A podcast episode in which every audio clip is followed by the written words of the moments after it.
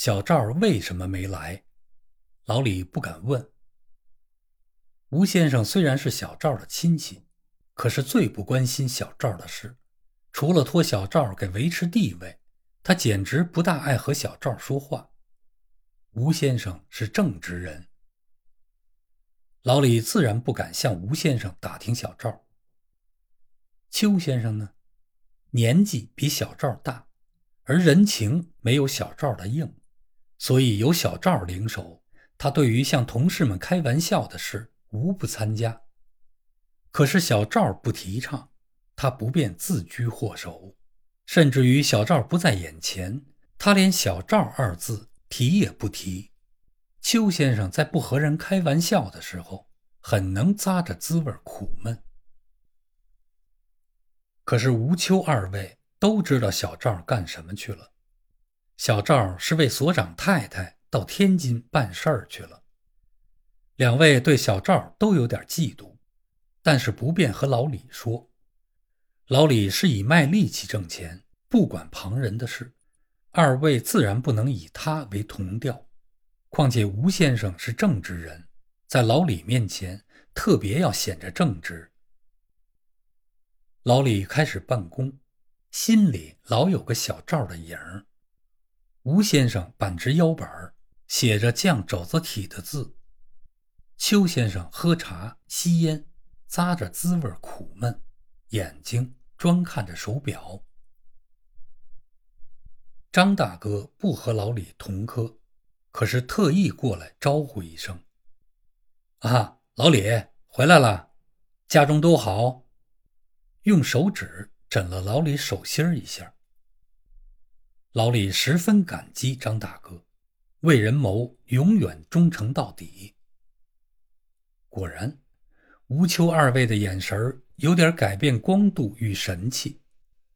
设若老李接家眷。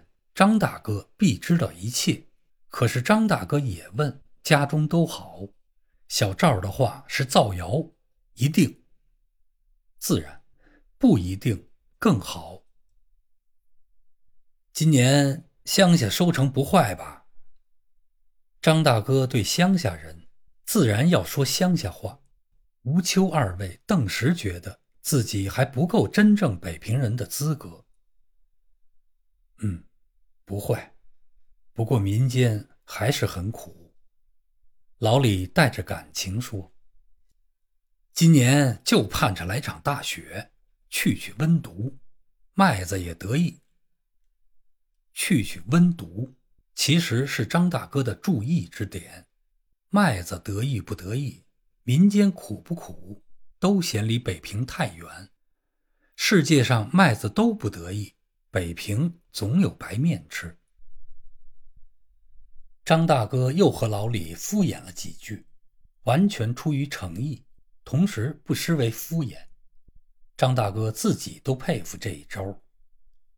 诚意的敷衍完老李，又过去和吴秋二位谈了一点来钟。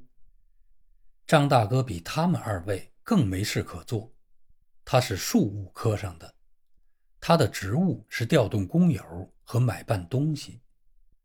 对调动工友这一项，他是完全无为而治，所以工友们为他的私事能非常的殷勤卖力气，因为在衙门里总是闲着。对于买办一项，自有铺子送来，只要打个电话，过过数目，便完事大吉。至于照例的回扣呢？张大哥绝不破例拒绝，也不独吞，该分给谁便分给谁，连工友都大家有份儿。张大哥是庶务中的圣手，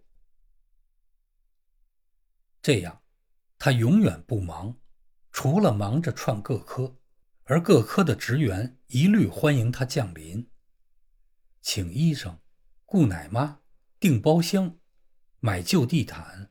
卖灰鼠皮袍，再买虎腿的；租房，定打新式桌椅，配丸药，凡是科员所需，都要张大哥的指导与建议。批婚书、过嫁礼，更不用说，永远是他一手包办。新从南方来的同事，单找他来练习官话，孙先生便是一个。连美国留学回来的都和他研究相面与合婚。